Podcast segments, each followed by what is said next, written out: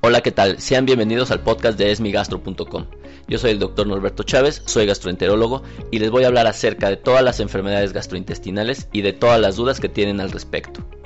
En este podcast hablaremos acerca de historias de los pacientes que acuden al consultorio, hablaremos también de todas las dudas que nos hacen favor de enviar a través de todas las redes sociales, comentaremos la noticia más importante de nuestro sitio web esmigastro.com y finalmente hablaremos acerca de los mitos y realidades de las enfermedades gastrointestinales. Hoy tendremos temas muy interesantes. Uno de los más importantes va a ser acerca de una historia que tuve en el consultorio en la cual una paciente dejó de acudir a cita durante 5 años por el miedo a que se le realizara una endoscopía. También en las preguntas que nos hicieron a través de nuestras redes sociales hablaremos acerca de cómo se puede mejorar la flora intestinal después de presentar un cuadro de diarrea en las noticias de esmigastro.com comentaremos acerca de la diabetes y el riesgo que tiene de incrementar el cáncer de hígado. Y finalmente en la sección de mitos y realidades discutiremos acerca de las dietas para mejorar la gastritis. Antes de comenzar, los invito a que me envíen todas sus dudas, todas sus preguntas a nuestras redes sociales. Nos encuentran en Facebook, en Twitter, en Instagram, en Pinterest y en nuestro sitio www.esmigastro.com en donde hay un formulario en el cual pueden enviarnos todas sus dudas las cuales vamos a discutir en este podcast. Y sin más, le doy la bienvenida a esmigastro.com. En esta ocasión, en las historias de consultorio, vamos a hablar acerca de los estudios endoscópicos. En este caso, era una paciente que llevaba más de 6 meses con cuadros de diarrea crónica. Se les daban múltiples tratamientos, la paciente estaba presentando muchos síntomas y algo que nosotros llamamos datos de alarma, es decir, no está respondiendo al tratamiento, estaba presentando pérdida de peso y en ese momento dentro del abordaje de esta enfermedad se recomienda la realización de estudios endoscópicos. Primero para observar que la estructura de nuestro aparato digestivo esté correcta, también para poder tomar biopsias, es decir, pedazos de tejido y de esta manera se puedan analizar al microscopio, ya que hay muchas enfermedades diarreicas, particularmente las de tipo crónico, que pueden estar relacionadas con alteraciones microscópicas en la estructura de nuestro intestino delgado o de nuestro intestino grueso. Ante esto se le pidió la realización de una colonoscopia y a partir de ahí la paciente dejó de venir a consulta por prácticamente 5 años. Evidentemente esto recalca algo muy importante, es decir, los pacientes tienen mucho miedo a la realización de estudios endoscópicos.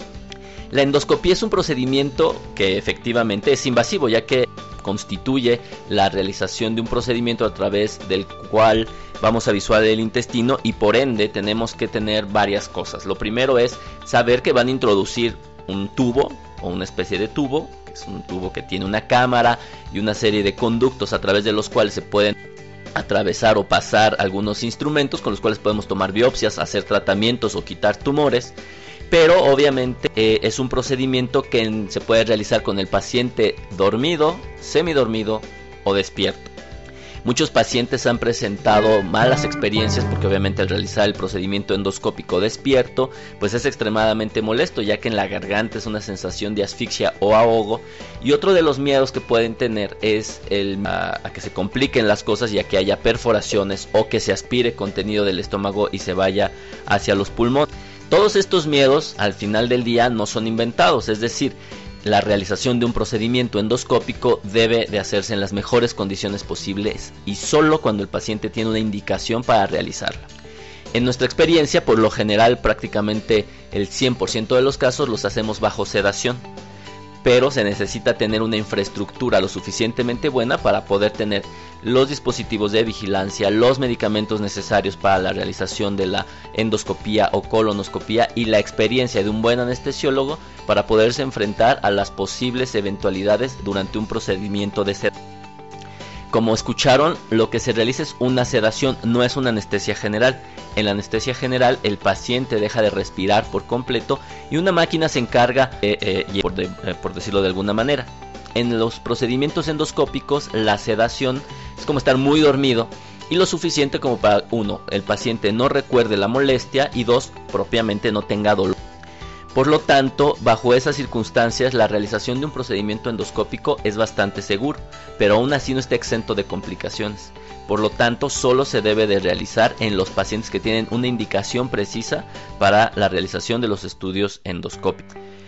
Al final del día con esta paciente regresó a consulta hace poco, muy reciente. Nuevamente vamos a actualizar sus estudios de laboratorio, vamos eh, muestras de sangre, de materia fecal y de orina para saber cómo se encuentra. Sin embargo, después de tanto tiempo ha persistido con diarrea. Eso significa que efectivamente tiene necesidad de un procedimiento endoscópico y en esta ocasión, a diferencia de la vez anterior, tendremos mucho más cuidado en explicar las cosas, en estar al pendiente de la paciente, pues para evitar que se pierda por tanto tiempo y esté sin diagnóstico. Bien, ahora nuestra sección de consultas virtuales, es decir, todos los mensajes que nos envían a través de Facebook, Twitter, el correo electrónico que es contacto arroba esmigastro.com, en Pinterest y en nuestro canal de YouTube. Vamos a hablar acerca de un tema que es frecuente y es cómo reconstituir la flora intestinal en las diarreas.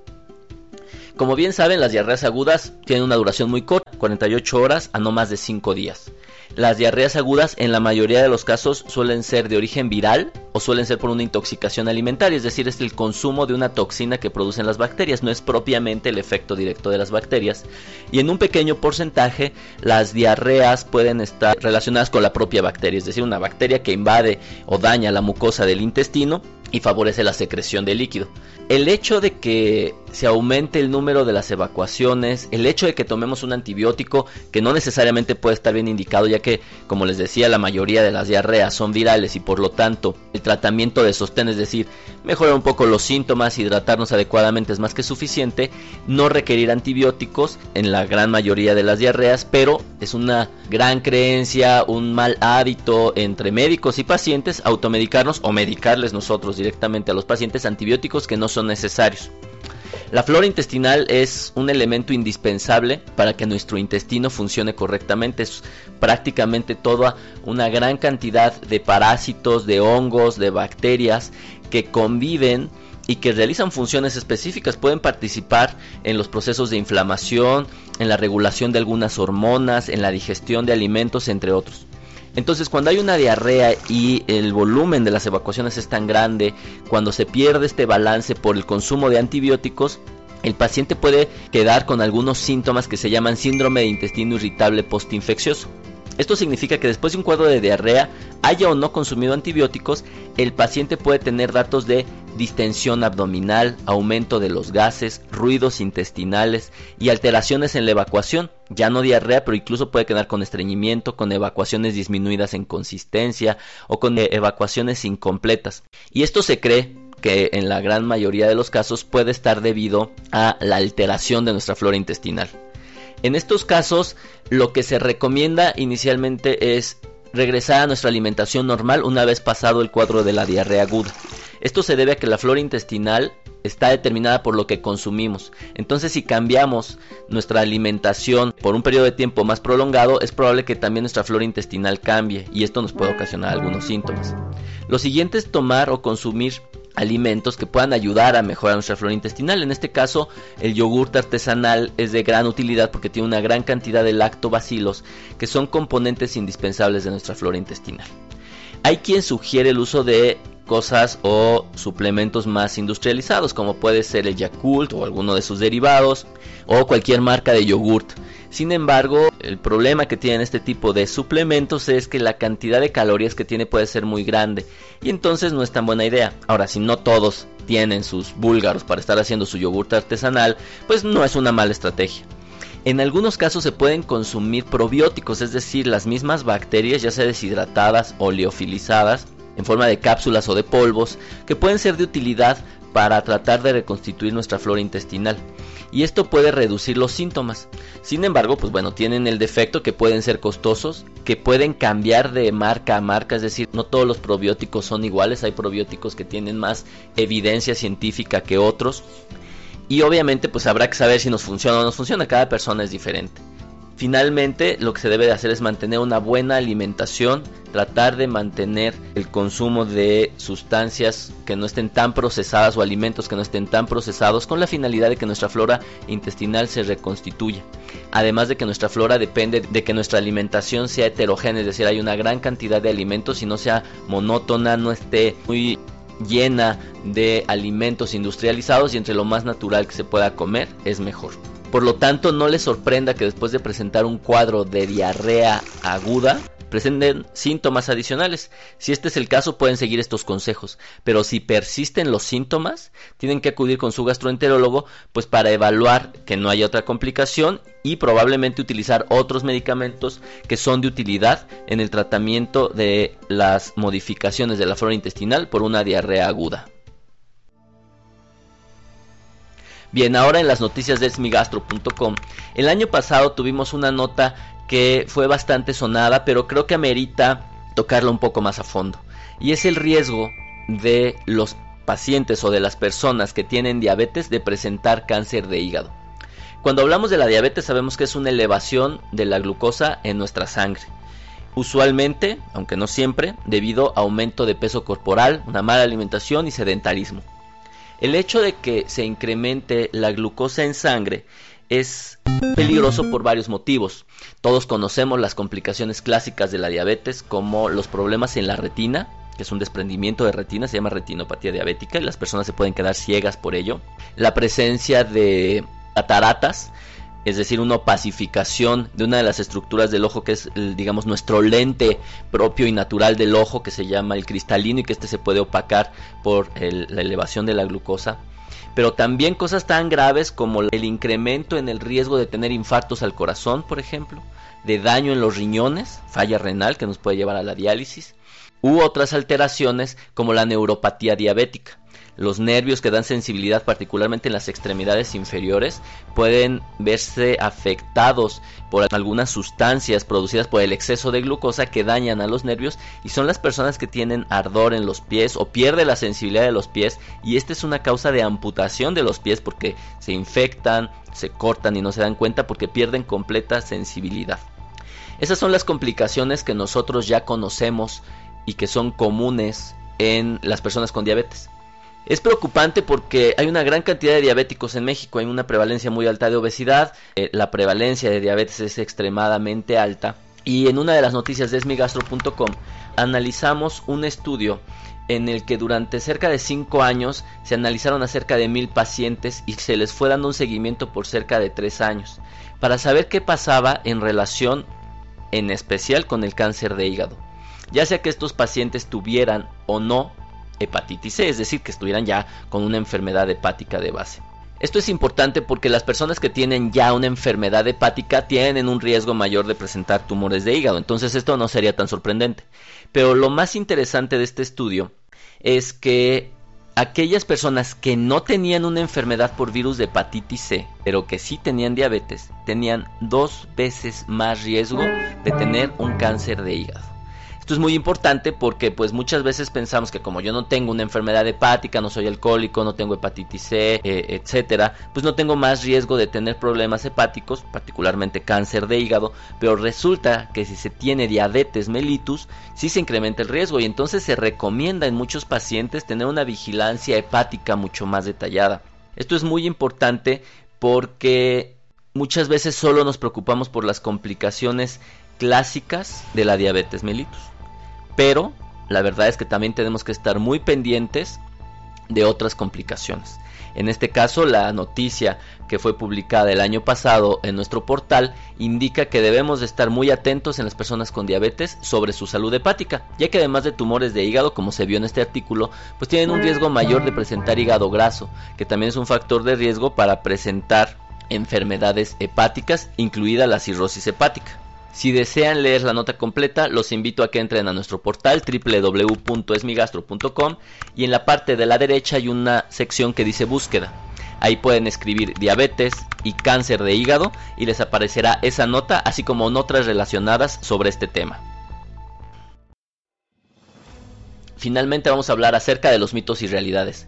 En esta ocasión tuve la oportunidad de ir a una comida Y pues al ser gastroenterólogo, las personas comienzan a preguntarte si algunos remedios son útiles o no para las enfermedades gastrointestinales.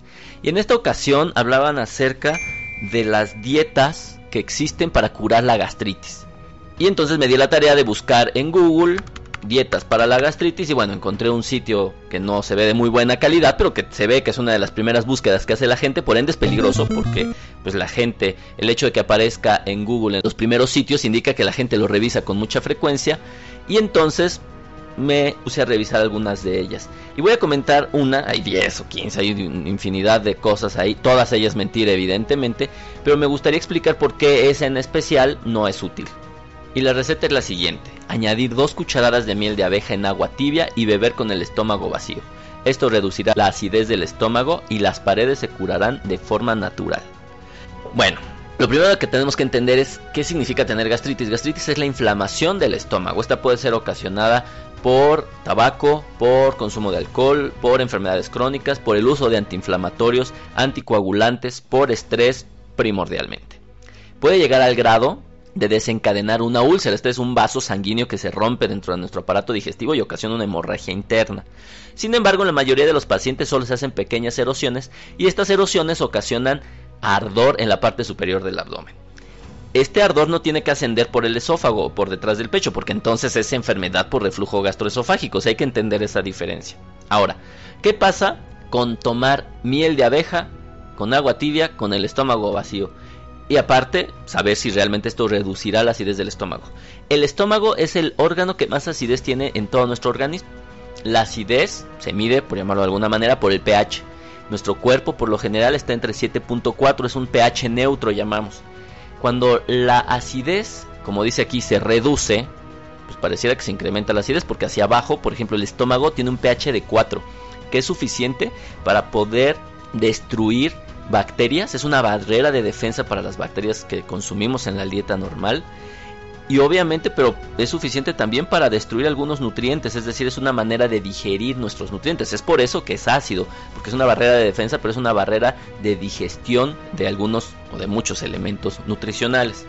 Entonces, el exceso de acidez, es decir, un pH por debajo de 4, esto sí es peligroso porque puede ocasionar una mayor lesión del estómago porque el estómago está diseñado para tolerar eso al tener una barra de moco en su base que lo previene del daño por la acidez. ¿Qué pasa si le damos miel? Pues resulta que la miel tiene un pH entre 3.5 y 4.5.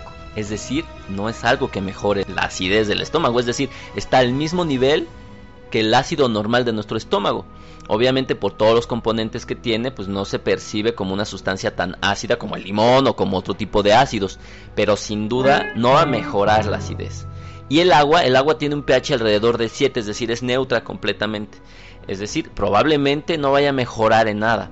Además de que necesitaríamos consumir grandes cantidades de esto para poder recubrir el estómago, porque imagínense que cae por gravedad este líquido y no todas las paredes del estómago se llenan o no existe un imán a través del cual este consumo de miel y de agua se vaya directo hacia una úlcera o a la zona de gastritis y obviamente se cura. ¿Se imaginan cómo hacerle para poder consumir algo que cubra o que vaya directamente hacia una úlcera o hacia una zona de gastritis?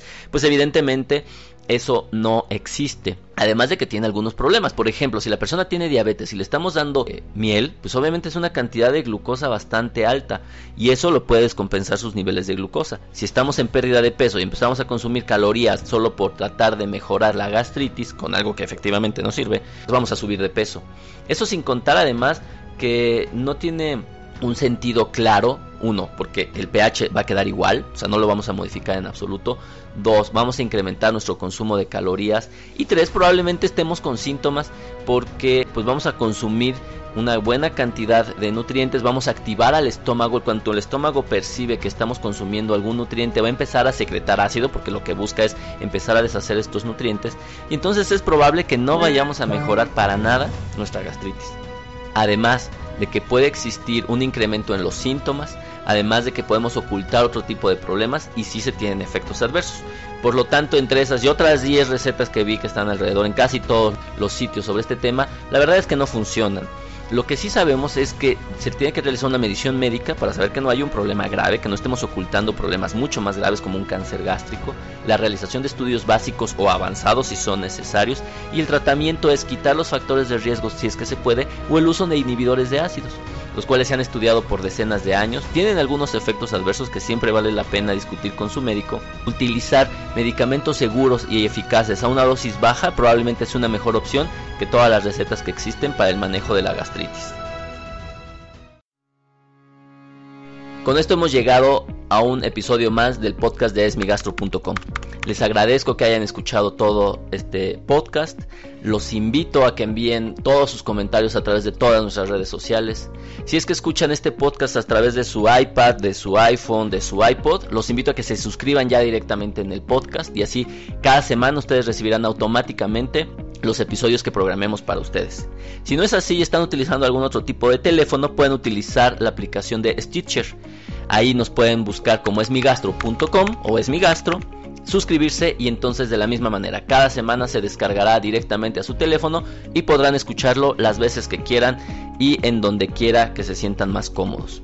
Los invito a la próxima semana a platicar de historias del consultorio, consultas virtuales, las noticias de esmigastro.com y los mitos y realidades sobre las enfermedades digestivas. Muchas gracias.